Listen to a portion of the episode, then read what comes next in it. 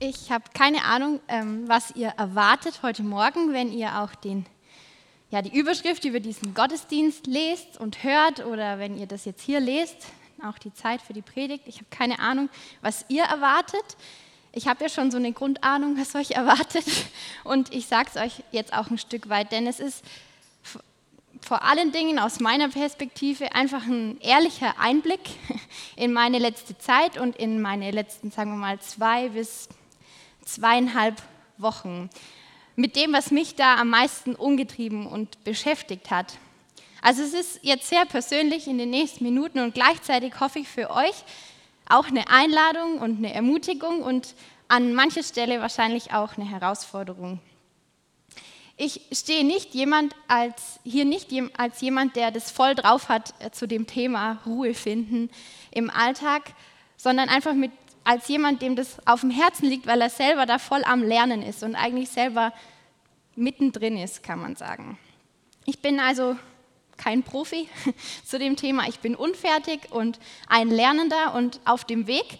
Und ich dachte aber trotzdem, das ist heute dran, also mittendrin, mitten aus dem raus, mit euch zu teilen, was mich da beschäftigt hat, was mich da bewegt und was ich auch schon gelernt habe. Als kurze Standortbestimmung, also vor ungefähr zwei Wochen, als mir bewusst wurde, dass ich heute dran sein werde mit Predigen. Und in der Zeit, ähm, vor zwei Wochen ungefähr, hatte ich unheimlich viel Unruhe in meinem Kopf vor allem Dingen. Unheimlich viel, was mich beschäftigt und bewegt hat. Entscheidungen, die anstanden, die ich treffen muss, wo ich mir irgendwie Zeit nehmen muss, das zu überlegen, zu besprechen, ähm, aber auch einfach viele Aufgaben, viele Dinge, die es anzupacken gibt, auch wirklich gute und wichtige Dinge, ähm, die es anzupacken gibt, die man gerne macht ähm, und auch die Aufgabe, eben diese Predigt vorzubereiten. Und ich muss sagen, insgesamt hat mich dieses Package ganz schön überfordert und ich dachte, ich weiß gar nicht, wo ich da anfangen soll irgendwie und wann ich mir noch Zeit in meinem Alltag auch als Mama rausnehmen soll, um alleine mal was produktiv zu schaffen ähm, in diesen zwei Wochen. Und ich habe sofort überlegt, okay, wie kann ich das machen, wo kann ich das absprechen, wie kann ich das irgendwie organisieren. Und dann hatte ich eben so diesen Impuls, stopp, stopp, Schluss mit dem Planen jetzt und Schluss mit diesem Aktivismus und diesem irgendwie in diesem Hamsterrad rennen. Ähm, und stattdessen die Nähe Gottes suchen. Das war so ein Gedanke, so ein Impuls von mir. Und zuerst hat sich da ein riesiger Widerstand in mir gemeldet, der gesagt hat, nee, dafür hast du keine Zeit. Du musst anfangen, die Dinge nimmt dir keiner ab. Los geht's. Sobald du Zeit dafür findest, einfach ran. Und es war wirklich ein Durchringen tatsächlich, dass ich dann in der nächsten freien Zeit, die ich mir irgendwie rausnehmen konnte, um allein zu sein, erstmal einen Gebetsspaziergang gemacht habe und eben nicht gleich angefangen habe zu planen und zu wursteln und zu machen. Es gibt so unglaublich viele Dinge und vor allem auch wichtige und gute Dinge, die wir tun können, die wir anpacken können. Aber was ist das Richtige zu tun im Hier und Jetzt? Wie soll man seine Prioritäten auch irgendwie ordnen? Ich habe dafür einen Bibelvers dabei aus Galater 6. Lasst uns nicht müde werden, das zu tun, was gut und richtig ist. Denn wenn wir nicht aufgeben, werden wir zu der von Gott bestimmten Zeit die Ernte einbringen. Ich habe das so gelesen und mir gedacht, ja, wie macht man das denn? Wie wird man denn nicht müde, das Gute und das Wichtige zu tun. Das, was am Ende dann auch Frucht bringt, weil das ist ja letztendlich das, was man möchte, dass das, was man anpackt, wo man dran arbeitet, dass das auch fruchtbar ist und nicht umsonst. Und ich bin davon überzeugt, dass das zu wissen, in all dem Guten, was man tun kann, was das Richtige ist, dass das ein Aspekt von Weisheit ist, das unterscheiden zu können. Und dann dachte ich so, die größte Aufgabe, die ein Mensch jemals hatte, eigentlich die wichtigste und beste aller guten Aufgaben, die ein Mensch jemals hatte auf Erden, war die Aufgabe, die Mission, die Jesus hatte. Und habe mich gefragt, woher hatte er diese Weisheit zu wissen, was das Richtige in all dem Guten ist, was er tun kann. Überall wollten Menschen ihn hören, überall gab es viele Menschen, die seine Hilfe gebraucht haben, alle gleichzeitig. Woher wusste er, was wann das Richtige ist?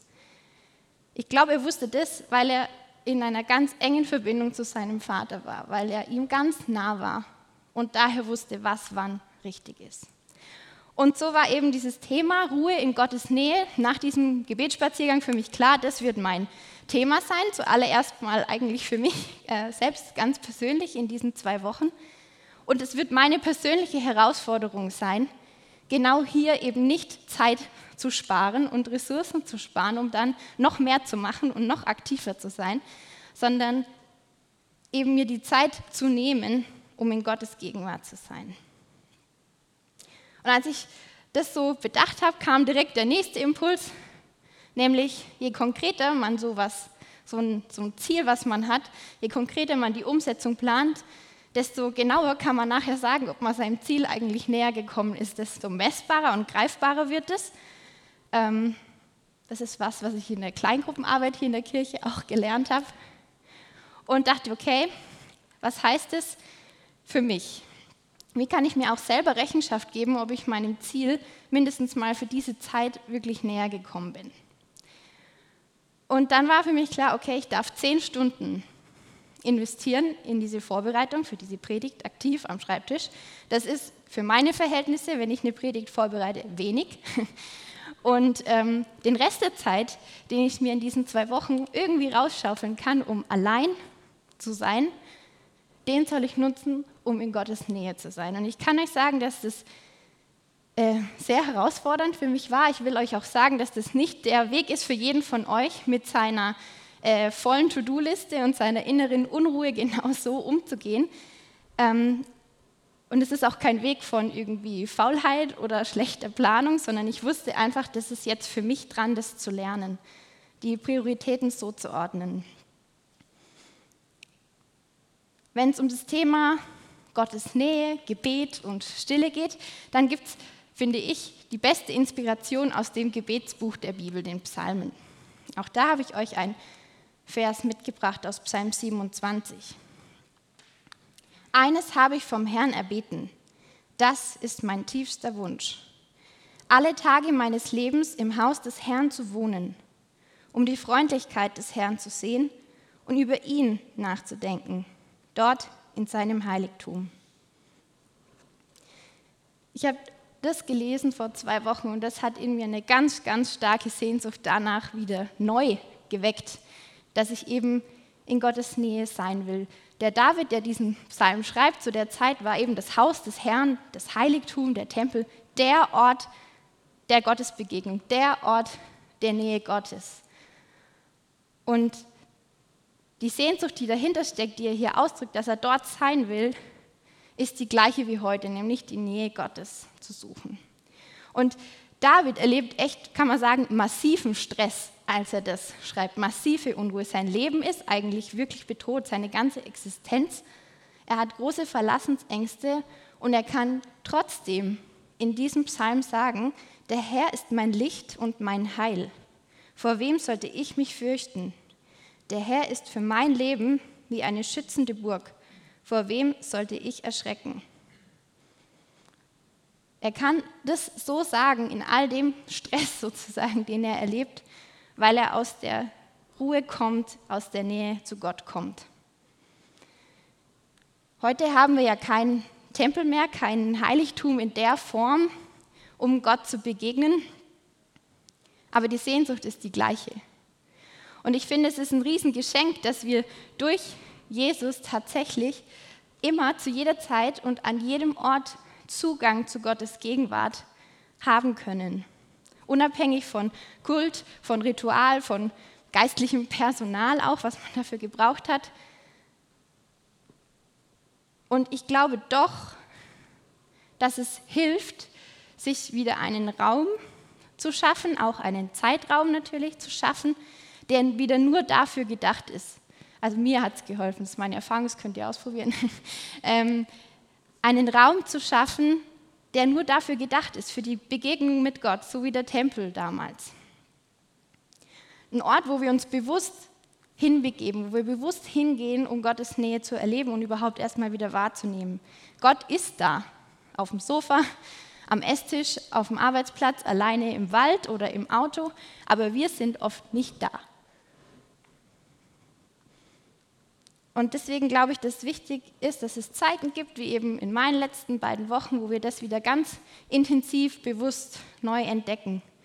Da Raum und Zeit zu finden, um in Gottes Nähe zu sein. Bei mir sieht dieser Raum so aus. Das ist äh, unser Sessel am Fenster, den drehe ich dann gerne um, sodass ich auch aus dem Fenster rausschauen kann. Und das habe ich mir als Raum eingerichtet sozusagen. Ein Raum, der dafür gedacht ist, um in Gottes Gegenwart zu sein. An der Stelle habe ich auch eine erste von zwei Buchempfehlungen heute für euch dabei. Einfach Gebet äh, von Dr. Johannes Hartl. Er ist der Leiter des Gebetshauses in Augsburg und er schreibt hier wirklich ganz, ganz lebensnah, ganz praktisch, wie man Gott im Hier und Jetzt ähm, begegnen kann. Ähm, und er wird dabei auch sehr ja, ganz praktisch einfach und das ist eine dicke Empfehlung von mir für ein gar nicht so dickes Buch. Ich habe schon vorweggegriffen, dass äh, diese Sehnsucht, wir haben noch ein bisschen, ja, kommt noch ein Buch, wir haben noch ein bisschen. ähm, ich habe schon vorweggegriffen, dass diese Sehnsucht nach Ruhe eben, die viele von uns wahrscheinlich haben, das würde ich jetzt einfach mal vermuten, eben ganz eng äh, zu tun hat mit der Nähe Gottes. Aber ich will mit euch auch nochmal einen Schritt äh, zurückgehen, sozusagen, da ich das ja schon vorweggenommen habe. Denn mir persönlich ähm, fällt es oft schwer, dem Ruhen sozusagen irgendwie eine Priorität zu geben. Das Anpacken, das Loslegen, besonders wenn da viele Dinge sind, die ich gut finde und wichtig, dass die gemacht werden, das ist so eher das, was natürlich ähm, aus mir rauskommt, wo ich direkt in die Gang komme und motiviert bin und die Aufgaben sehe und die anpacken will. Ruhen und arbeiten. Aktivismus ist das, was mir persönlich leichter fällt, besonders wenn es viel wird, dass ich dann schnell, da schnell drin bin in so einem Hamsterrad. Aber Julia hat es ja auch am Anfang in der Moderation schon gesagt, dass auch Gott eine Sicht hat auf dieses Verhältnis von Arbeiten und Ruhen, von Produktivsein und sich ausruhen. Und das gibt uns einen Rahmen, der eben unsere Arbeit dann auch fruchtbar sein lässt. Wenn wir in die Schöpfungsgeschichte schauen, ganz am Anfang zuallererst mal, dann ja, ist es genau das, wir sind geschaffen, um produktiv zu sein, um was zu erarbeiten, um zu bebauen, um zu bewahren, um zu vermehren. Wir sind dafür gemacht, aber aus der Ruhe heraus. Der erste Tag, den Adam und Eva, den der Mensch nach seiner Schöpfung mit, erlebt überhaupt, der erste volle Tag ist der Ruhetag, den er mit Gott verbringt. Und ich persönlich, vielleicht geht es euch ähnlich, ich denke genau andersrum. Ich denke, dann, wenn ich es mir verdient habe, wenn ich genug geschafft habe, dann darf ich mich auch ausruhen. Die Frage ist nur, wer definiert, wann es genug ist und wann man sich das verdient hat. Dieser Rhythmus von Produktivität und Ruhen ist eigentlich keine Option, wenn ich mir eben denke, das kann ich mir jetzt noch erlauben oder jetzt war es genug, jetzt habe ich es verdient. Dieser Ruhetag in der Woche, der Sabbat nach und vor sechs Tagen Arbeit ist eins von zehn Geboten, die uns Gott gibt. Und Jesus selber, der lebt diesen Rhythmus und er lehrt ihn auch obwohl er eigentlich ja die wichtigste und größte und beste To-Do-Liste hat, die man sich vorstellen kann. Echtes Ausruhen, echtes Erholen, das glaube ich, dazu muss man sich selber ein bisschen kennen und wissen, was man dafür braucht. Ob man eher der Typ ist, der sagt, ich brauche da Leute um mich herum, Gemeinschaft, oder ich muss ganz allein sein, vielleicht auch in der Natur. Ich brauche körperlichen Ausgleich, Sport vielleicht, ähm, um mich erholen zu können. Ähm, wie, viel wie hoch ist unser Schlafbedarf, wie viel muss ich schlafen, damit, ich, damit mein Körper ähm, ausgeruht ist. An der Stelle vielleicht kommt auch euch das bekannt vor, also mir schon, als ich das in so einem Buch entdeckt habe, dass man vielleicht am Ende eines total vollen Tages oder einer total vollen Woche sich denkt, jetzt nehme ich mir doch mal Zeit, um in die Ruhe zu kommen und vor Gott auch still zu werden, zu beten. Und dann ist man so erschöpft, dass man einschläft darüber. Also dieses körperliche Ausgeruhtsein, Erholtsein und geistliches Ruhen, das hat schon miteinander zu tun. Ein Bild, habe ich mitgebracht, das mir sehr geholfen hat. Ähm, das habe ich im Huddle kennengelernt. Der Huddle sind in der Gemeinde so Kleingruppen, in denen wir eine Jüngerschaftskultur wachsen und sich multiplizieren sehen wollen. Und da habe ich dieses Bild ähm, kennengelernt. Und ihr könnt euch das so vorstellen, wie, das, wie so ein Pendel von so einer ganz großen alten Standuhr, das ist so ganz gleichmäßig und rhythmisch sozusagen hin und her ähm, schwingt und dann eben die Form von so einem Halbkreis ergibt. Also man kann eben sagen, dass wenn unser Leben so zwischen Arbeiten, produktiv sein und Ausruhen und Bleiben hin und her schwingt, dann entsteht eben am Ende Frucht. Dieses Bild von diesem Halbkreis ist abgeleitet aus Johannes 15. Das ist dieses Bild, dieses Gleichnis von Jesus vom Weinstock und den Reben.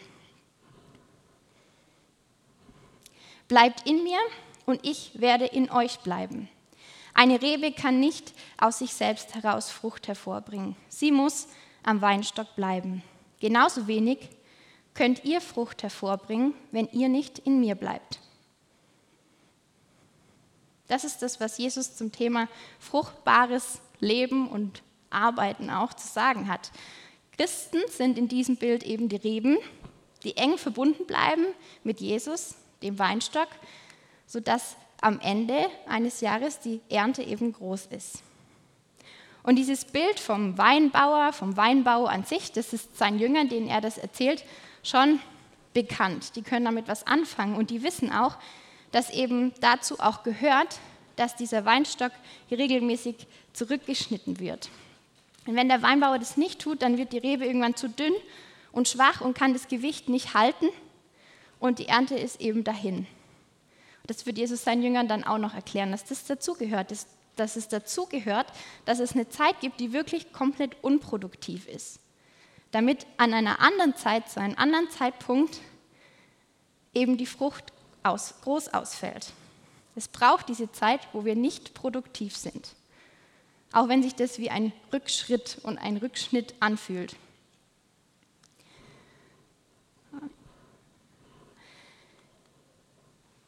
Dieser Rhythmus von Ausruhen und Arbeiten, der findet sich hoffentlich in unserem Tag wieder, mindestens mal mit Tag und Nacht, in unserer Woche mit sechs Tagen Arbeit und einem Ruhetag, aber hoffentlich auch darüber hinaus, in, in einem Jahr zum Beispiel, wenn wir diesen Rhythmus, dieses Pendeln sozusagen zwischen Ruhen und Arbeiten verinnerlicht haben.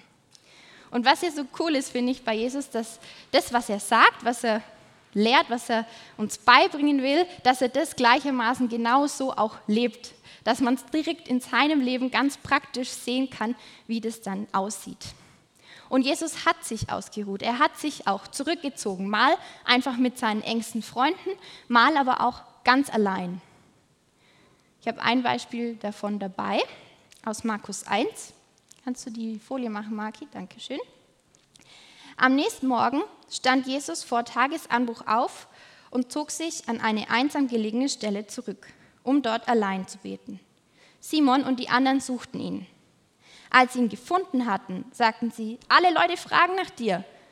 Aber er antwortete, wir müssen auch noch in die umliegenden Ortschaften gehen, um dort die rettende Botschaft zu verkünden. Das ist meine Aufgabe. Und es gibt mehrere Beispiele in der Bibel davon, Jesus zieht sich zurück, obwohl da eigentlich so viele Menschen sind, die ja offen sind, die ja hören wollen, was er sagt, die ihm ja begegnen wollen. Er zieht sich trotzdem zurück, geht in die Ruhe, beginnt so einen neuen Tag, eine neue Aktivität. Und ich finde es erstaunlich, weil man könnte ja sagen, hier drängt sich ja sozusagen das Gute, das Wichtige geradezu auf. Die Leute sind da. Die laufen ihm sogar hinterher, die suchen ihn. Und er sagt, jetzt ist es das Richtige, jetzt ist es an der Zeit, weiterzugehen. Ich muss auch noch woanders hin.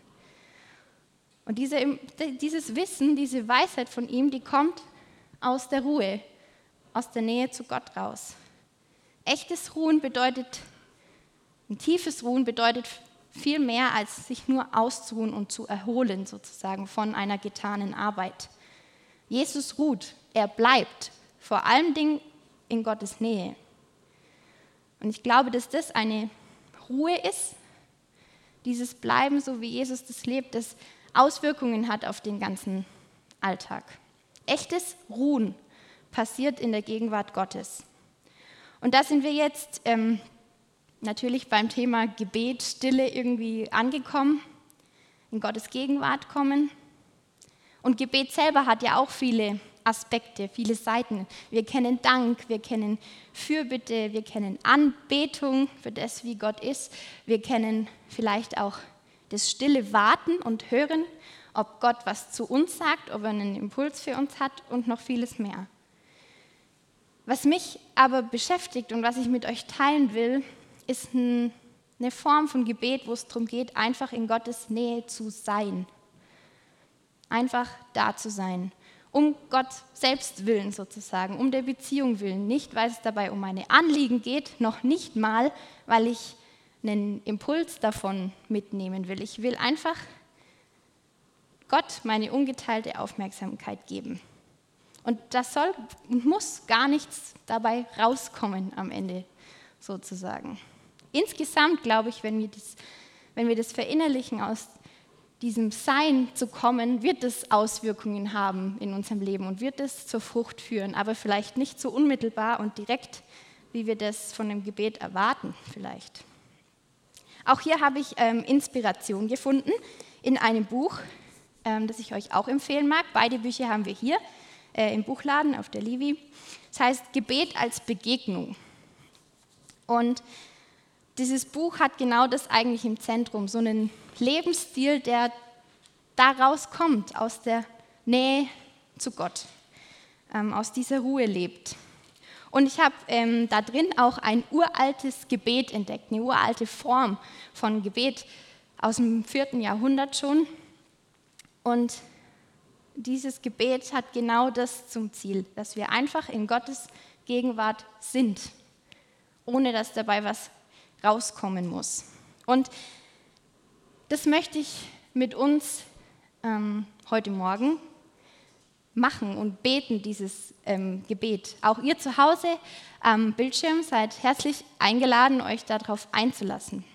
Wir alle haben heute an diesem Sonntag, im Hier und Jetzt sozusagen, in diesem Gottesdienst, die Chance, so eine Zeit von Nähe mit Gott zu erleben oder zumindest, sage ich mal, eine Idee davon zu bekommen, die wir auch mitnehmen können in unseren, in unseren Alltag.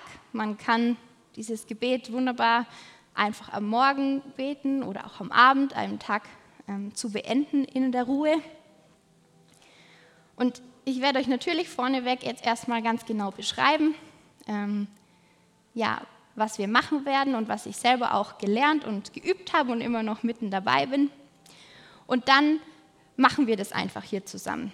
Hier zusammen im Saal, ihr zu Hause, ähm, auf dem Sofa oder am Esstisch, wo auch immer ihr sitzt. Und trotzdem ist jeder ganz bei sich. Ähm, wir gucken und hören nicht auf unseren Nebenmann. Es kann gut sein, dass du sagst, ich bin jetzt nicht bereit, da mitzugehen und da mitzubeten und das ist völlig in Ordnung. Aber ich habe äh, zwei Bitten an dich. Die eine ist, dass du einfach ähm, still und ruhig äh, sitzen bleibst damit die anderen nicht gestört werden beim Beten. Und die andere Bitte, die ich habe, ist, dass du ähm, einfach in dich reinhörst und dich fragst, warum du da nicht mitgehen kannst, wo da deine, deine Barrieren, deine, deine Hindernisse sind, dass du dem einfach ein bisschen nachspürst in der Zeit. Ich stelle euch jetzt mal die Schritte vor, die wir dann in diesem Gebet miteinander gehen. Zuerst setzt ihr euch einfach so hin, wie es bequem ist, dass ihr das ein paar Minuten gut so aushaltet, aber gerade ihr zu Hause am Sofa nicht so lümmelig, dass ihr dabei einschlaft, sondern schon mit so einer gewissen Spannung im Körper, sag ich mal, die angenehm ist. Dann werden wir von Sandra begleitet am Klavier ebenso einen kurzen Moment haben, wo wir überhaupt erstmal ankommen in Stille, in der Ruhe, so einen Weg gehen hin zur Gegenwart Gottes. Und ich werde dann nochmal diesen Vers aus dem Psalm 27 lesen. Und dann kann einfach jeder im Stillen Gott gegenüber diesen Wunsch, in seiner Nähe zu sein, selber ausdrücken in einem ganz kurzen Gebet. Wir schließen die, dann die Augen und ähm, alles, was uns dann so kommt an Gedanken, an Sorgen vielleicht, an Gefühlen, ähm, das lassen wir einfach vorbeiziehen. Mir hilft es mir von meinem inneren Auge sozusagen, wenn ich die Augen geschlossen habe, vorzustellen, das ist wie so ein Sichtfenster und der Gedanke kommt, aber darf einfach an diesem Sichtfenster vorbeigehen.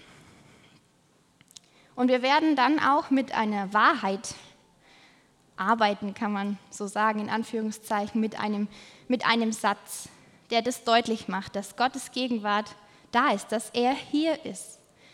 Ich schlage euch diesen Satz vor. Gott ist hier zum Beispiel. Oder mir ist lieber Gott persönlich anzusprechen. Ich sage, Vater, du bist hier. Sage ich mir einfach im Stillen, innen für mich und wiederhole den Satz einfach immer wieder, bis ich denke, dass ich jetzt so weit still und ruhig bin, dass ich auch diesen Satz einfach verstummen lassen kann und sozusagen auch an diesem Fenster vorbeiziehen lassen kann. Und dann verweile ich einfach in Gottes Nähe und genieße einfach bei ihm zu sein, ohne dass was dabei rauskommen muss. Und wenn ihr dann merkt, dass wieder so Gedanken kommen, die euch vielleicht ablenken oder sorgen, dann macht ihr das einfach wieder und schickt die an diesem Sichtfenster vorbei und antwortet diesem Gedanken einfach wieder mit dem Satz, Vater, du bist hier, bis ihr wieder ruhig werdet. Wir machen das nur ein paar wenige Minuten, damit ihr so ein Gefühl dafür bekommt. Und dann am Schluss wird ähm, die Sandra wieder einsteigen, ganz sanft mit dem Piano und sozusagen zurückbegleiten ähm, aus der Ruhe, aus der Stille. Und ich lese nochmal ähm, diesen Vers aus Psalm 27 vor. Direkt danach gehen wir weiter mit gesungenen Gebeten, mit der Lobpreisband und sind weiter einfach in Gottes Nähe. Okay. Macht euch mal so weit bequem und Schließt eure Augen.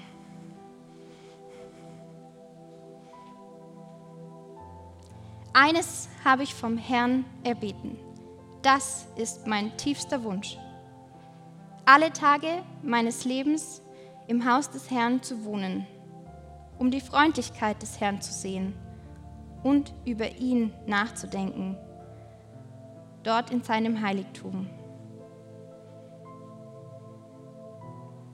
Vater, du bist hier. Alles andere dürft ihr einfach gehen lassen. Vater, du bist hier.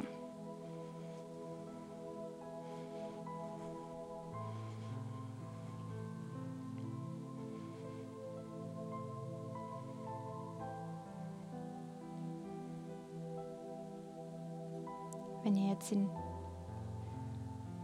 wenn ihr jetzt in Gedanken schon wieder ganz woanders angekommen seid, es ist okay, kommt einfach zurück. Vater, du bist hier.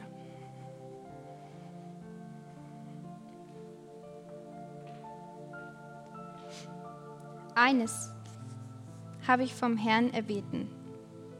Das ist mein tiefster Wunsch. Alle Tage meines Lebens im Haus des Herrn zu wohnen um die Freundlichkeit des Herrn zu sehen und über ihn nachzudenken. Dort in seinem Heiligtum.